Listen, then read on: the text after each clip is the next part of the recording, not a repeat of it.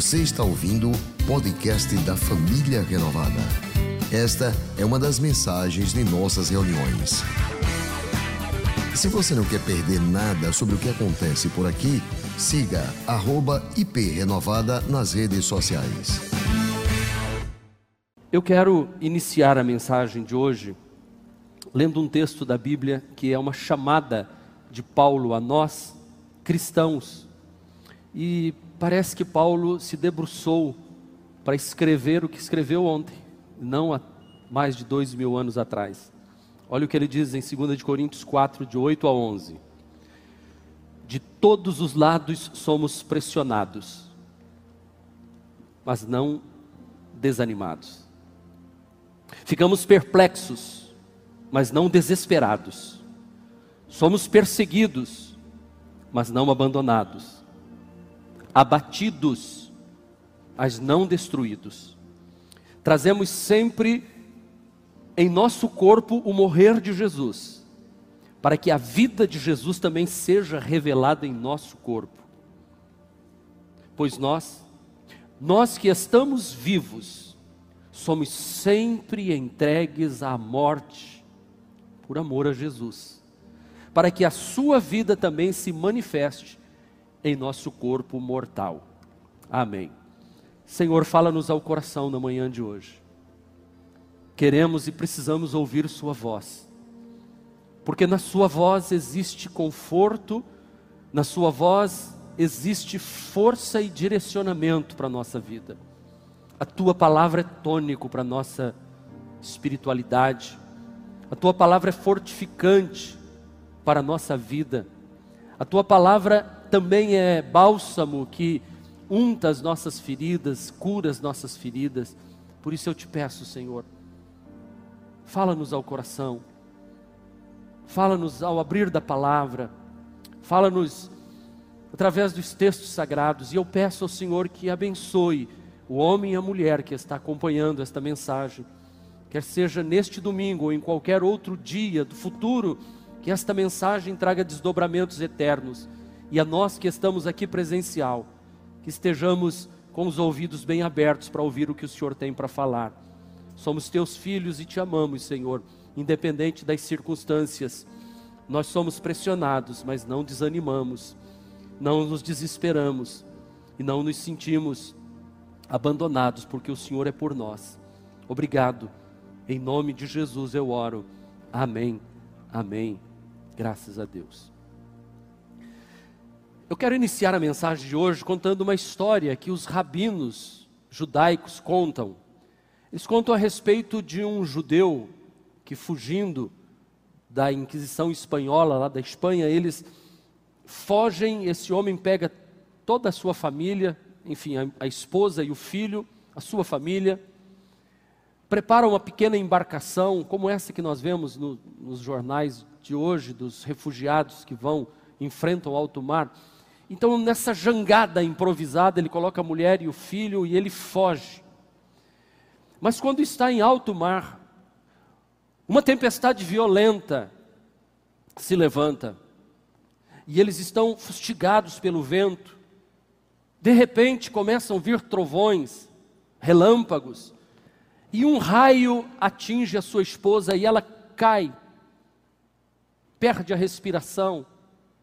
E ele então tenta reanimá-la com toda a sua força, no desespero da, da jangada para lá e para cá ele está tentando reanimá-la, fazendo respiração. E o seu filho que está ali chorando, gritando, com a jangada balançando, de repente uma onda forte faz o filho voar por cima dele e cai na água. Ao pular na água, a jangada vira e ele não consegue salvar nem o filho e nem a esposa, ambos morrem. E ele agarrado em alguns pedaços daquela jangada que não suportou a, a fúria do mar, ele passa dias e dias, todo queimado do sol, com sede, mas de repente, quando ele já está perdendo as forças, ele bate em alguns rochedos, e ele então consegue reunir suas últimas forças para atravessar aquelas pedras, se corta, sangrando, os lábios todos rebentados. E ao chegar em terra firme, ali mesmo, na areia, ele se joga no chão e levanta as mãos aos céus e faz a seguinte oração: Deus de Israel, eu fugi, porque eu queria te servir livremente.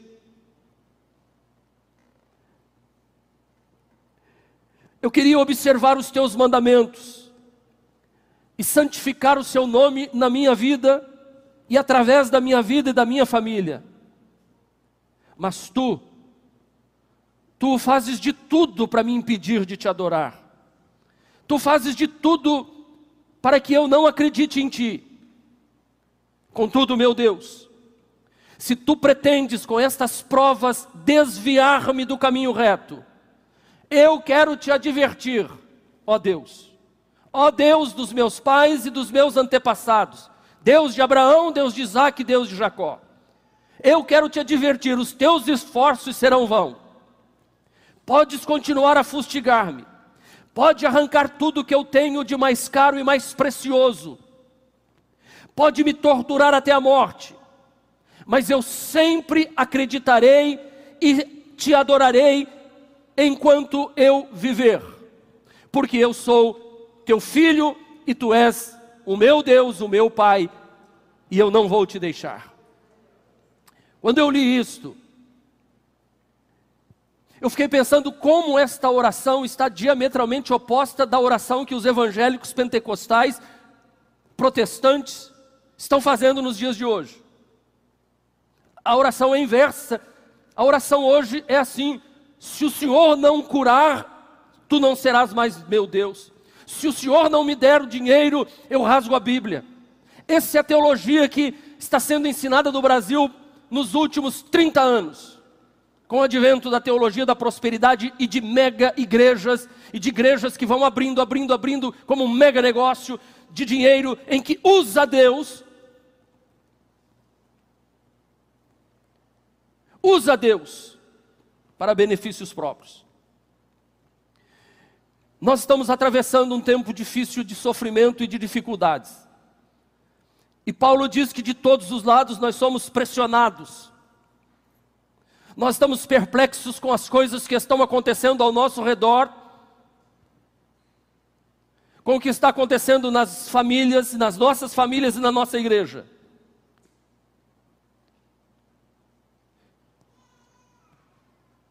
Há uma perseguição velada também, porque nós estamos vivos. Mas vivos estamos entregues à morte todo dia, no virar da esquina, no supermercado e até mesmo na igreja. Eu quero falar hoje do cuidado de Deus no meio de todo esse sofrimento de como é que nós devemos nos comportar, entendendo o porquê do sofrimento e quais atitudes tomar. Eu quero ler durante a pregação, e se você quiser ficar com a sua Bíblia aberta, eu não vou ler o texto todo agora, mas vou ler versículos durante a mensagem de Hebreus, capítulo de número 12. Nós vamos ler alguns versos desta palavra, desta palavra que coincide com o que Paulo acabou de falar em Coríntios. Porque ao invés de nós ficarmos estagnados nesse tempo de pandemia, de sofrimento, aonde Paulo diz: suportem as dificuldades, versículo 1, 7 do capítulo 12, ele manda suportar dificuldades, não render-se, não desistir, mas suportar. E olhando para essas dificuldades, sabendo que nós temos um Deus que nos trata como filhos, e que este Deus está, de uma certa forma, de uma certa maneira, usando e vai usar isso para o nosso bem. Então eu tenho que suportar. Suportando as dificuldades, eu vou crescendo, eu vou me desenvolvendo, eu vou me tornando melhor. Porque, como diz um, um grande empreendedor, a boa madeira não cresce com facilidade Quanto mais forte o vento, mais forte é a árvore. Quanto mais embate. E eu faço as seguintes perguntas agora: quem aqui nunca passou por uma dificuldade, por mais crente que seja? Quem aqui sempre teve tudo certinho na vida? Quem nunca passou por dores ou desilusão? Quem nunca teve que passar por provações na vida? Não há nenhum aqui, porque uma célebre frase de Santo Agostinho define muito bem o que eu estou falando. Deus teve apenas um filho sem pecado, mas nenhum sem sofrimento. Nenhum sem sofrimento. E a pergunta, por que, que a gente sofre tanto nesse mundo? Porque Deus é amor. Porque Deus é amor. E eu vou explicar isso para você hoje. Que a despeito de tudo que nós estamos passando, Deus continua sendo Deus e continua sendo um Pai amoroso e bom. E aí você faz a pergunta: por que é que nós sofremos tanto? Por que, é que nós passamos por tantas dificuldades? Por que, é que eu tenho que suportar essas dificuldades? Por que Deus não me livra logo de tudo isso? Por que, que Deus não arranca tudo? Por que, que tudo isso acontece? Como eu disse, é justamente porque Deus é amor. E Ele nos dá liberdade. E eu quero fazer uma aplicação destas dificuldades como uma disciplina de Deus, como um indicar de Deus o caminho que devemos andar. Nós precisamos entender que disciplina, dificuldade, correção, repreensão, sempre vão existir na nossa caminhada com Deus. E que quando Deus permite estas coisas, Deus não está nos castigando, Deus não está nos punindo. Pelo contrário, quando eu tenho um filho doente em casa, quando o esposo morre, quando eu tenho luto na minha casa, quando um filho nasce com deformidade, com alguma deficiência, quando algo dá errado na vida, a gente tem a tendência de achar que Deus virou as costas, que Deus esqueceu, que Deus não ama mais, que Deus não tem mais cuidado dos seus filhos. E Hebreus 12 vem responder essa pergunta para nós: por que do sofrimento? Por isso, o tema da mensagem de hoje é o cuidado de Deus no meu sofrimento. Por que, que existe sofrimento no mundo? Porque nós vivemos num mundo inseguro. Existe insegurança, não há segurança de que eu vou trilhar esse caminho e vai dar tudo certo. Não há segurança, o mundo é inseguro. O mundo não tem garantias. Porque tem abismo, tem fogo, tem terremoto, tem pandemia, tem inundação. Nós não estamos numa redoma, fechados, trancados, protegidos, que nada acontece conosco. Se o, se o cristão ou o filho do cristão mexe com, com fósforo e gasolina, pega fogo, se queima, e queima a casa, e morre. O mundo é inseguro. Se você deixa uma criança perto de uma piscina e ela cai na piscina, você pode ser o cristão mais, mais pentecostal do mundo e decretar para anjos e demônios coisas que a criança vai morrer afogada. Porque água é água e a criança não sabe nadar. Deus não vai mandar um anjo puxar o nenenzinho de lá. O mundo é, é inseguro. E o papel da igreja não é levar uma mensagem maquiando isso, que dizer que se você é cristão você está blindado e nada acontece com você. Não é papel. A Bíblia Sagrada não ensina isso. Aliás, eu venho pregando há mais de 35 anos aqui, só aqui em Aracaju, e a mensagem que eu prego é aquela que Jesus disse: o homem prudente e o imprudente que um edificou a casa sobre a rocha porque ouviu a palavra e praticou, e o outro ouviu a palavra e não praticou. Mas a mesma chuva, o mesmo vento e o mesmo rio bateu contra aquela casa, contra as duas casas, o que vem para vem todo mundo, do mesmo jeito. Não é, não tem segurança de dizer assim, Deus vai mandar uma chuva, mas na casa do crente não vai chover porque ele entregou o dízimo esse mês. Não, vai bater a chuva lá sim, o vento vai bater sim. Nós vivemos num mundo inseguro. E não é papel da igreja querer transformar, que aqueles que entregam a vida para Jesus estão blindados. Porque o Covid entra na sua casa como entra na casa do macumbeiro, do mesmo jeito, da mesma forma. A gente não vai orar para acabar a seca e acabar a inundação e vai ficar tudo maravilhoso, tudo bom. Não, não, não, não, não. Nós vamos orar para permanecer firme, para suportar as dificuldades que nós enfrentamos. Segundo, por que, que tem sofrimento? Porque nós vivemos num mundo em que Deus é amor, e porque Deus é amor, as pessoas são livres. Porque o amor só pode existir onde tem liberdade. Deus deu a liberdade ao homem de escolha. Deus disse: vocês escolhem ficar comigo ou me abandonar, escolhem estar comigo, e Adão e Eva escolheram deixar Deus e sair de perto de Deus. As pessoas são livres para fazer o que querem. Eu, como pastor, sou livre para ser um pastor de respeito e sou livre também para fazer besteira no meu ministério. Sou livre. De pregar uma coisa aqui no púlpito e dentro do gabinete ser outra coisa. De tomar ceia no púlpito e lá, e, e lá fora fazer outra coisa. Eu sou livre, eu posso fazer. E Deus não vai me impedir de fazer. Então tem sofrimento e a gente sofre, está sofrendo. Todos estamos sofrendo em nossa cidade, em nosso estado, por causa de que as pessoas são livres, fazem o que querem.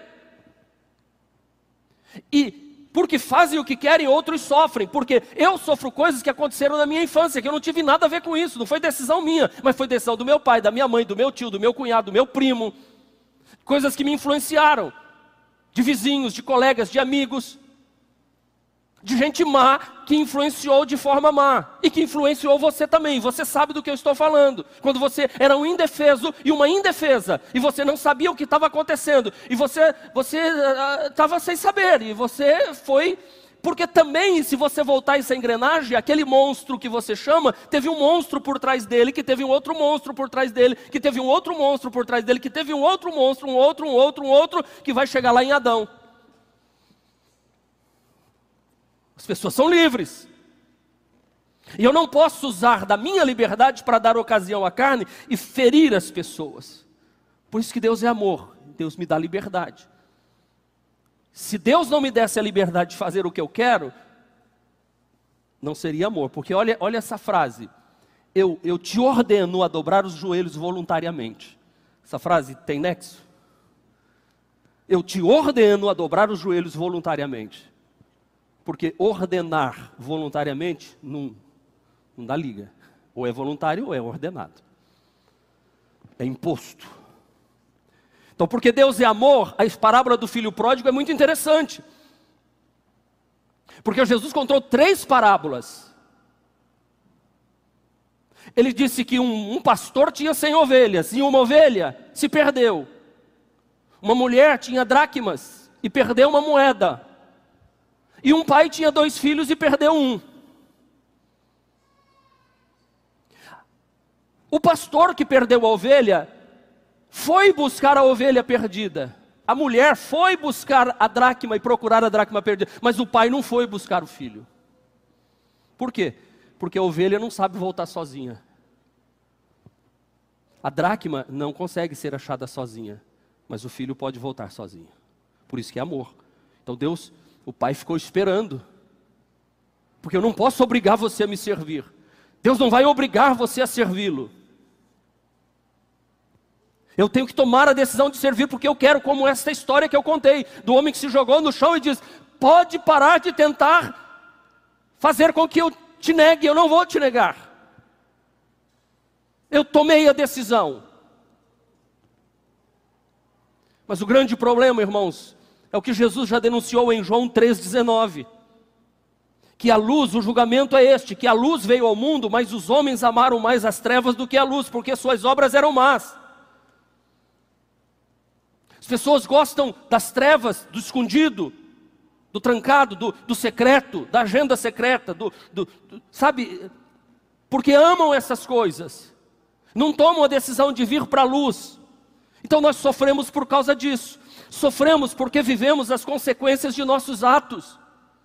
Há uma lei inexorável na Bíblia que tudo que o homem semear, isso ele colherá. Então, eu vou plantando coisas ruins, porque eu semeei um dia, inclusive na saúde.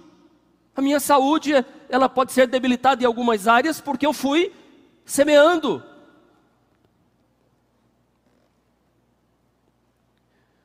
Então você enfrenta muitos problemas no casamento, porque houve falha da sua parte também. Você enfrenta problemas financeiros porque houve, houve sim da sua parte atos que você fez que deu errado, que você não pensou, que você não orou, que você não buscou sabedoria.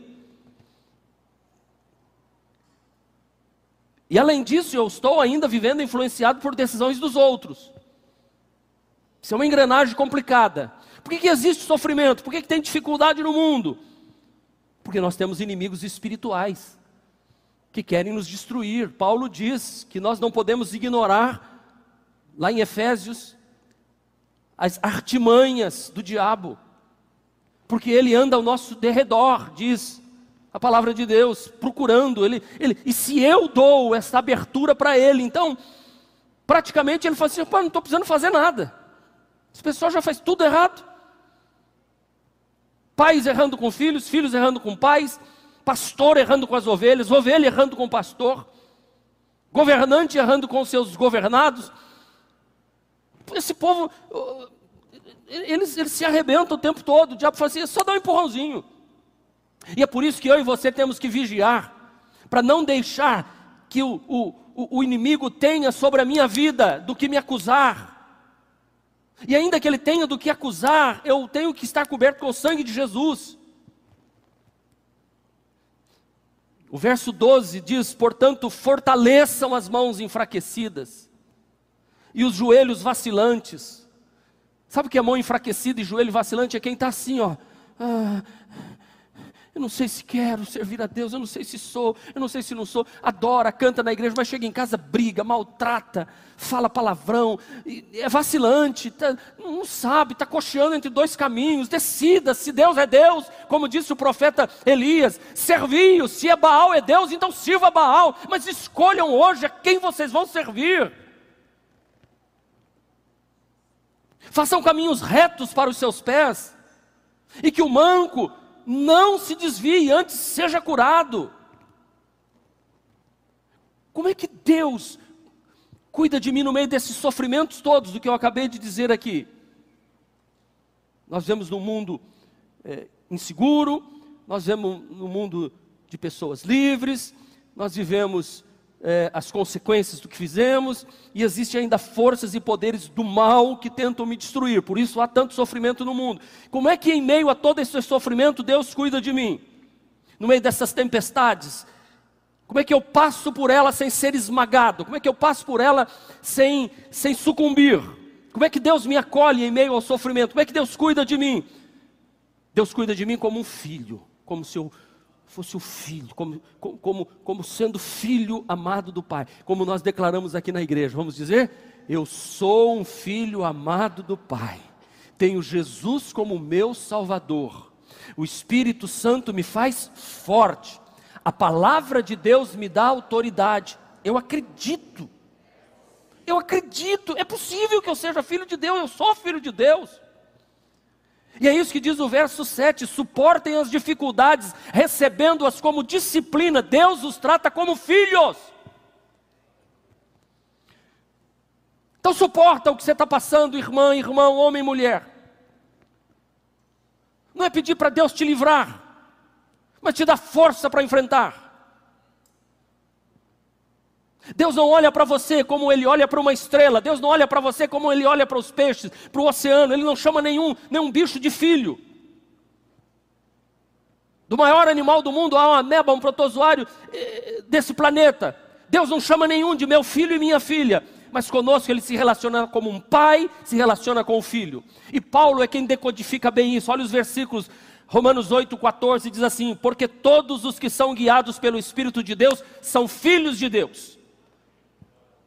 O próprio Espírito testifica com o nosso Espírito, Espírito Santo, letra maiúscula, testifica com o nosso Espírito que nós somos filhos de Deus. E se somos filhos, então somos herdeiros, herdeiros de Deus e co-herdeiros, juntamente com Cristo herdamos as coisas dos céus.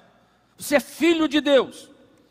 2 Coríntios 6,18: Eu lhes serei pai e vocês serão meus filhos e minhas filhas, diz o Senhor Todo-Poderoso. Gálatas 4, 6 e 7. E porque vocês são filhos, Deus enviou o Espírito de seu Filho ao coração de vocês. E ele clama: Abba, Pai. Assim você já não é mais escravo, mas filho. E por ser filho, Deus tornou você herdeiro dele aqui na terra. No meio do teu sofrimento, no meio da tua dificuldade, no meio da tua luta, no meio da tua tempestade, lembre-se: você é um filho amado de Deus, você é uma filha amada de Deus. Deus não esqueceu de você, Deus não te abandonou, Deus está apenas deixando você seguir o curso e Ele está olhando para você quais serão as suas reações, quais serão suas atitudes, como você vai se comportar no momento da prova, como você vai se comportar no momento da dificuldade, se você vai se comportar e ser aprovado ou se você vai ser reprovado porque não ou, ouviu e não adorou a Deus no momento da perda. Mas Deus hoje te trouxe aqui nesta manhã para dizer a você que está aí na sua casa, onde você está, você é um filho amado de Deus a despeito de todas as coisas que acontecem ao seu redor ou dentro da sua família. A base do nosso relacionamento com Deus é relacionamento de pai e filho e filho com pai, não é de rei e súdito não é de patrão e empregado, não é de senhor com escravo. Cristo Jesus morreu na cruz para nos transportar para a companhia e nos tornar filhos de Deus amados. Nós não estamos na igreja como sócios religiosos, nós estamos aqui porque a família de Deus se reúne. Jesus veio para mostrar que Deus é um Deus amoroso e ele não é como os demônios porque em amor, Efésios 1:5, Paulo diz: "Em amor nos predestinou, em amor, ó, em amor nos predestinou para sermos adotados como filhos por meio de Jesus Cristo." Filipenses 2:15, para que venham a tornar-se puros e irrepreensíveis, filhos de Deus, inculpáveis no meio de uma geração corrompida e perversa. Estão se corrompendo? O problema é deles. A minha classe pastoral se corrompe, o problema é deles. Eu sou um filho amado de Deus. Eu preciso andar inculpável no meio de uma geração corrompida e perversa. E João, o João que reclinava a cabeça no peito de Jesus, disse: Veja como é grande o amor de Deus por nós. Ao ponto dele chamar a gente de filho, filho, filho. O salmista diz: Como um pai se compadece do filho e tem compaixão deles, assim o Senhor tem compaixão dos que o temem. Mas por que tem tanto sofrimento? Porque vivemos num mundo que não é seguro. Porque estamos rodeados de pessoas livres e somos livres para fazer as nossas escolhas, boas ou más. Porque estamos vivendo desdobramentos do passado. Do que fizeram e do que eu fiz, porque temos inimigos espirituais que estão o tempo todo tentando nos destruir. Segundo, segundo, como Deus me acolhe no meio desse sofrimento todo que eu acabei de falar? Deus tem um caráter confiável, querido. Nunca duvide de Deus. Nunca duvide de Deus. Olha o verso 7: suportem as dificuldades, recebam-na como disciplina Deus os trata como filhos. Ora, qual é o filho que não é disciplinado pelo seu pai? Se vocês não são disciplinados e a disciplina é para todos os filhos, então vocês não são filhos legítimos, mas sim ilegítimos. Além disso, nós tínhamos os nossos pais humanos que nos disciplinavam e nós os respeitávamos. Quanto mais devemos submetermos ao Pai dos Espíritos para que assim, para assim vivermos. Nossos pais nos disciplinavam por curto período, segundo lhes parecia melhor. Mas Deus nos disciplina para o nosso bem, para que participemos da Sua santidade.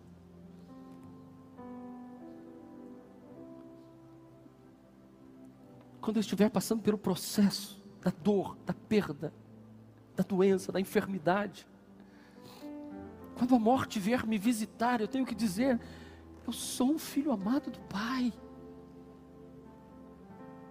Por isso, na cruz, Jesus teve a coragem de dizer: Pai, as últimas palavras de Jesus: Pai, nas tuas mãos eu entrego meu espírito. Eu estou morrendo, eu estou me sentindo abandonado, é verdade, mas eu, eu, eu me lanço nos teus braços, como quem salta no escuro. Porque o caráter de Deus é um caráter perfeito. O que é caráter? Caráter é não fazer nada em secreto. Que que lhe envergonhe em público. Isso é caráter. Caráter é quando o meu discurso condiz com a minha prática de vida e a minha prática de vida condiz com o meu discurso. Aí é caráter. Quando ninguém está vendo, quando ninguém está olhando.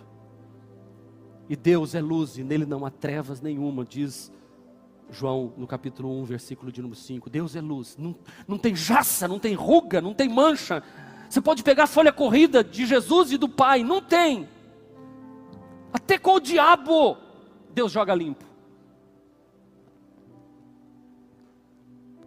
Deus, Deus vai trilhando o caminho certo. E você pode confiar nisso.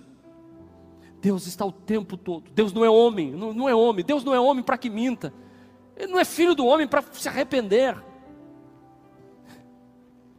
Acaso ele fala e, e, deixa de agir? Acaso ele promete e deixa de cumprir? Não, não, não.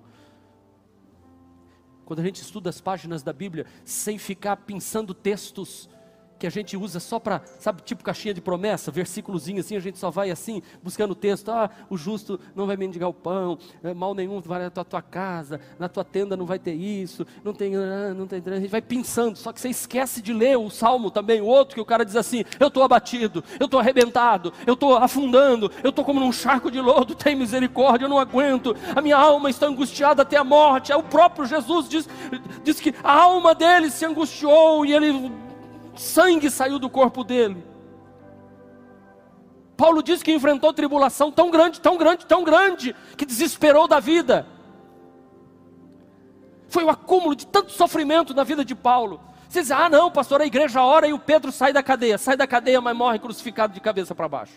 Ah, pastor, o, o Paulo e Silas cantavam e oravam e a prisão abriu, abriu, mas morreu degolado mais para frente. Entendeu? Não, não tem uma lógica de você dizer assim, é assim, ponto, você não vai sofrer nada, vai sim.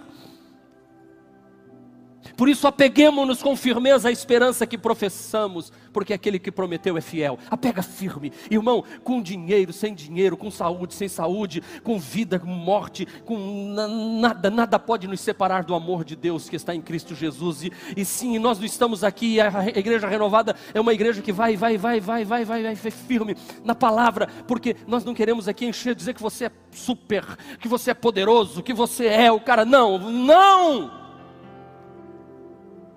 Nós somos miseráveis pecadores. Nós somos seres caídos que estamos nos levantando em Cristo Jesus pela misericórdia dele. E aquele que está de pé, toma cuidado para que não caia. Paulo diz: E tu, porque julgas o servo alheio? Bate no peito e diga: Minha culpa, minha culpa, minha máxima culpa que nós professemos essa esperança no Senhor.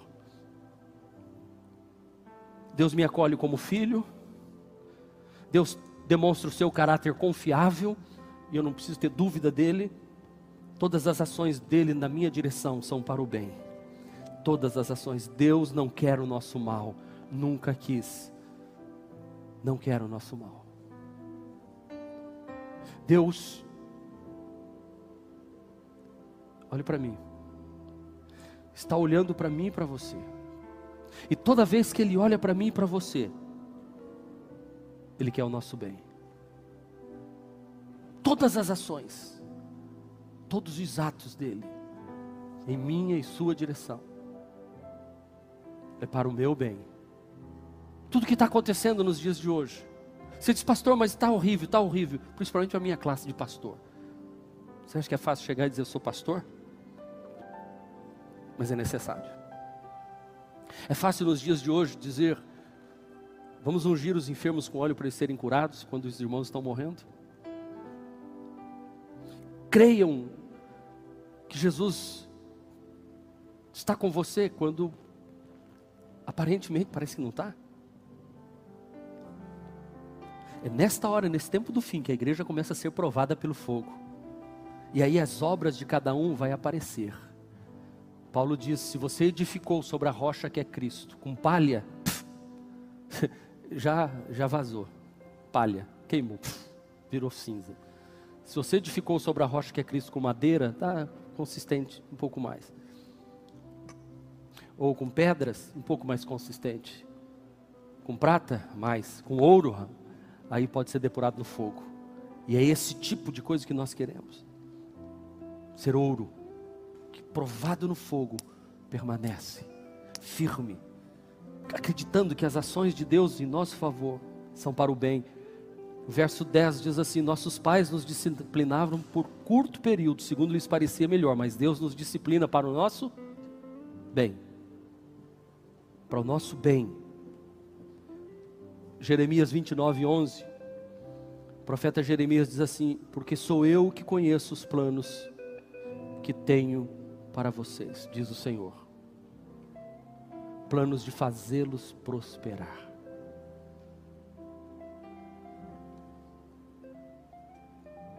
E não de lhes causar dano algum. Pastor, como? É porque nós botamos na cabeça prosperar com o quê? Fala, gente, com o quê? Prosperar, o que, que vem à cabeça da gente? Grana. Quando Deus está falando de prosperar, é prosperar no caminho dele. O plano é de fazer vocês prosperarem, que vocês se tornem melhores. Eu não quero destruir vocês, não. Pelo contrário, eu não quero causar danos, eu quero que vocês tenham esperança no futuro. Jeremias 32, 40 diz: Farei com eles uma aliança plenamente, permanentemente. Jamais deixarei de fazer o bem a eles e farei com que me temam de coração para que jamais se desviem de mim. Terei alegria em fazer-lhes o bem, e os plantarei firmemente nesta terra, de todo o meu coração e de toda a minha alma. Sim, é isso que eu farei. Confia em Deus. Está doendo. Amém, Senhor. A disciplina está doendo. Corre para os braços de Deus. Eu já contei aqui quando eu era criança que minha mãe ia me disciplinar. E ela pegava um cinto ou uma vara. E quando eu corria para longe, ela pegava o cinto assim, né? Mas doía, viu?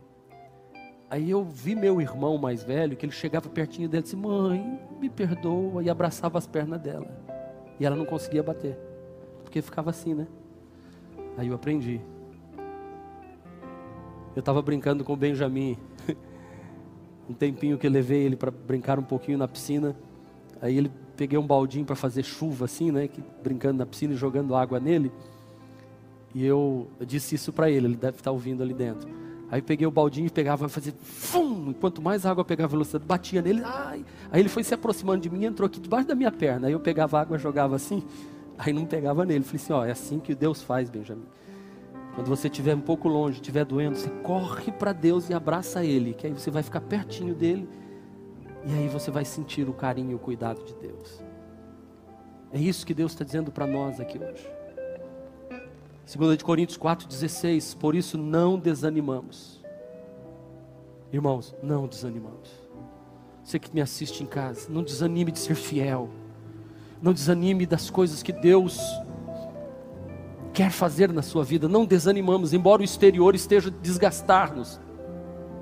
Interiormente estamos sendo renovados dia após dia, pois o nosso sofrimento leve e momentâneo está produzindo, irmãos, e tudo isso que está acontecendo, essa pandemia, os escândalos, está produzindo, está produzindo em nós uma glória eterna que pesa mais do que todos eles. Assim, assim, nesse tempo difícil, irmã, irmão, homem e mulher que está me ouvindo, fixemos os olhos não naquilo que que se vê, que perece, mas do que não se vê, para que o que se vê, mas o que para que a gente não fite os olhos naquilo que a gente vê, mas naquilo que a gente não vê, porque o que vê é temporário, é terreno, mas o que não vê é eterno. Então, há sim algo acontecendo nesses dias. Eu sinto que é um mover de Deus sobre a família renovada, Deus dizendo assim, e Deus falou comigo esses dias, eu, eu até contei aqui na igreja. Não se preocupe, meu filho, eu estou com você, tudo isso tem que acontecer. E aquele dia eu tranquilizei meu coração. Já falei isso aqui há uns 20, 30 dias atrás. Tudo isso tem que acontecer. Porque eu estava chorando de envergonhado, chorando. Deus disse: Meu filho, eu estou com você. Tudo isso tem que acontecer. E Deus está trabalhando comigo e com você. Deus está agindo de forma especial. Mas o agir de Deus não é de forma imediata. A gente gosta muito de estalo de dedos. Deus não lida conosco com imediatismo. Não. A gente está acostumado muito com micro-ondas. Tudo muito rápido. Com Deus não é assim, irmãos. Deus está trabalhando. Deus está trabalhando. Deus tá... Jesus disse: O meu pai trabalha até hoje. Meu pai não parou. Por isso que nenhuma disciplina, quando chega, você que está atravessando dor, está tá chorando, não parece isso. Nenhuma disciplina parece ser motivo de alegria no momento, mas sim de tristeza. Mais tarde, porém, produz fruto de justiça e paz para aqueles que por ela foram exercitados. Deus está trabalhando conosco. E esse tempo dessa pandemia, no mundo, irmãos, o rico, o pobre, o crente, o não crente, o católico, o espírito, todo mundo, todo mundo está debaixo da mesma disciplina. E agora vão aparecer no meio desse fogo os fiéis que estão sendo preparados para serem arrebatados. Aqueles que não se deixarem levar, porque não tem o ajuntamento da igreja, que não vão se deixar levar pelo pecado, mas que vão estar firmes. Por isso, transforme o seu sofrimento numa grande escola. Transforma teu sofrimento numa grande escola. Esse tempo tem que ser escola para nós. Esse momento de dor, de dificuldade, nós vamos conseguindo força para vencer. Como é que eu enfrento esses momentos de dores, pastor? Romanos 12, 12. Sejam pacientes na tribulação. Tenha paciência, irmão. Romanos 12, 12. Persevere na oração. Ontem eu falava com meu irmão que é pastor também, e ele passou pelo Covid e abrindo o coração assim, de irmão para irmão e ao mesmo tempo de pastor para pastor. Ele é dois anos mais velho que eu, pastor Márcio. Ele falou: Marcos, eu nunca orei tanto na madrugada como orei quando eu estava com Covid. Ele falou: não era medo da morte, não. Não é medo da morte, porque a gente sabe que tem Jesus e está salvo. Mas sabe, pensando que a minha vida estava passando, passando, e eu deixando da minha comunhão com Deus, pensei nos meus filhos, na minha esposa, nos meus netinhos que estão chegando ele está com 60 anos agora, ele como eu voltei para Deus neste momento. Falei, é isso que eu vou pregar amanhã, Márcio. Encerramos a nossa conversa agradecendo a Deus por Jesus estar conosco, mesmo nesse tempo de pandemia. não sei qual vai ser o futuro da igreja renovada, da família renovada. Se ela vai desaparecer, se ela vai ser proibida de se reunir. Eu sei de uma coisa, eu vou continuar servindo a Jesus do mesmo jeito. Eu vou continuar amando Ele do mesmo jeito, embora tudo isso é tão lindo, maravilhoso. A gente chora quando chega aqui. E eu que fico aqui todos os dias com a nossa equipe. Eu quero enfrentar esse momento de dor, sabendo que Deus está cuidando de mim. E sabendo que tudo isso vai produzir muito e eu quero sair dessa aprovado. Tudo isso vai passar. Vai passar. E eu vou ficar perseverante, com paciência, perseverando na oração. Suportar o sofrimento. Porque Deus está cuidando de nós. Apocalipse 21, 3 diz: Ouviu uma voz forte que vinha do trono e dizia: Agora o tabernáculo de Deus está com os homens, com os quais ele viverá.